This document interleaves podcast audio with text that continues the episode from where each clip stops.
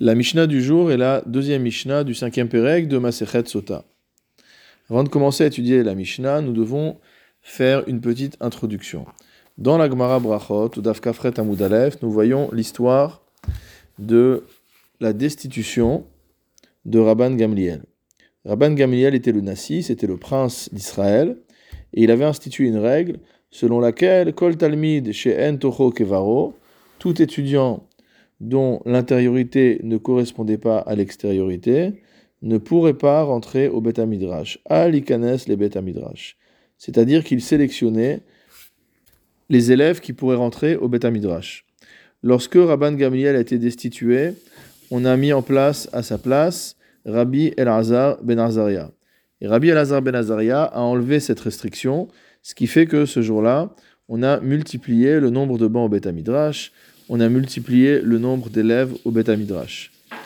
Ce jour-là est appelé dans la littérature de nos sages Bo Bayom, c'est-à-dire le jour même. À chaque fois qu'on trouve l'expression Bo Bayom, cela désigne ce jour particulier, et c'est un jour où beaucoup de choses se sont passées. Notre Mishnah nous enseigne Bo Bayom, le même jour, donc le jour où Rabbi Elazar ben Azaria est devenu Nassi à Yavne, Darash Rabbi Akiva, Rabbi Akiva a fait une dracha. Il s'agissait d'interpréter le pasouk suivant de la Torah, Vekol kelicheres, tout ustensile en terre cuite, Asher ipol mehem el tocho, à l'intérieur duquel tomberait un reptile impur. Kol asher betocho itma, tout ce qui serait à l'intérieur de cet ustensile deviendrait impur. Enomer tame elaitma, Rabbi Akiva remarque que la Torah ne dit pas que tout ce qui tombera à l'intérieur sera impur, mais Yitma deviendra impur. Qu'est-ce que veut dire Yitma? Ça veut dire que ça deviendra impur, mais également que ça pourra rendre autre chose impur. L'étamé acherim pour rendre impur d'autres choses. L'imed al-kikar sheni shemetame et ashlishi. C'est-à-dire que le pain qui était devenu sheni, le deuxième degré d'impureté, va rendre un autre pain shlishi. Quel est le cas?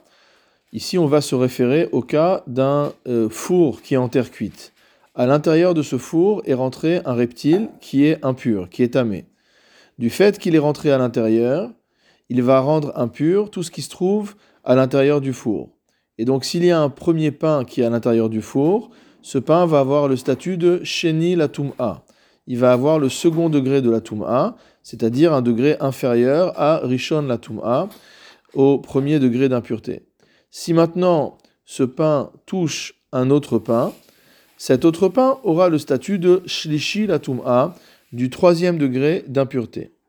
Or, normalement, nous savons que seule la terouma peut atteindre le troisième degré d'impureté. En effet, dans la Torah, plus les choses sont saintes, plus elles peuvent se rendre impures de manière subtile. Donc, les aliments qui sont choulines, qui sont profanes, ne peuvent arriver que jusqu'au second degré d'impureté. Les, aliments qui sont trouma, donc qui ont déjà un niveau de sainteté, peuvent devenir shlishi la tum'a, au troisième niveau de tum'a. Et les kodashim, donc la viande des sacrifices, peut devenir revi'i la tum'a, au quatrième niveau de tum'a. Le chidouche ici de Rabbi Akiva est de nous dire que bien que normalement seule la terouma peut atteindre le troisième degré d'impureté, c'est-à-dire que seule la terouma peut devenir impure en, étant en contact avec un aliment qui est sheni la qui est au second degré d'impureté. Dans le cas du klicheres, dans le cas de cet ustensile en terre cuite, la Torah vient nous dire que même un aliment choline, même un aliment profane, pourra exceptionnellement atteindre le troisième degré d'impureté. Amar Rabbi Yoshua, Rabbi a déclaré Mi égale afar meenecha Rabban Yochanan ben Zakai. Qui motamo va découvrir la terre qui a sur tes yeux, Rabban Yochanan ben Zakai C'est-à-dire qu'à l'époque, Rabban Yochanan ben Zakai avait déjà quitté ce monde et Rabbi Yoshua l'invoquait en disant si seulement tu pouvais être encore vivant. Shaita Omer, parce que tu aurais répondu Atid dor acher letaher kikar shlishi une autre génération viendra et elle déclarera ce pain qui ici a été déclaré troisième, elle le déclarera pur. chez Enlo Mikra Minatora chez Utame, car il n'y a pas de texte de la Torah qui permette de prouver qu'il est impur. Va'alo Akiva Talmidecha Mevilo Mikra Minatora chez Utame, malgré le fait que Akiva, qui est ton élève, apporte un texte de la Torah disant que ce pain est impur chez Nehemar, ainsi qu'il est dit, Kolacher betocho itma. Tout ce qui est à l'intérieur de ce four, motamo, rendra impur ce qui aura été en contact avec lui. Le Barthénora explique que d'après la vision de Rabbi Yoshua, même la terouma ne pourrait pas devenir troisième degré d'impureté, contrairement à ce que nous savons aujourd'hui, ce que nous tenons comme halacha, et donc à l'encontre totale de ce qu'a écrit Rabbi Akiva. Puisque disons qu'aujourd'hui, on considère comme halacha que la terouma peut atteindre le troisième degré d'impureté. Rabbi Akiva pense que même les choulines peuvent atteindre le troisième degré d'impureté. Et Rabbi Yoshua nous dit que si Rabban Yochanan ben Zakkai était là, il nous dirait qu'aucun aliment, qu'il soit choulin ou même terouma, ne peut atteindre le troisième degré d'impureté.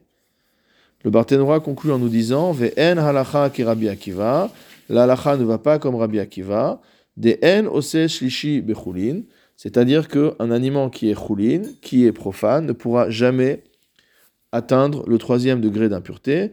Et la bitrouma, c'est le cas unique de la terouma, et donc la halacha est comme cela.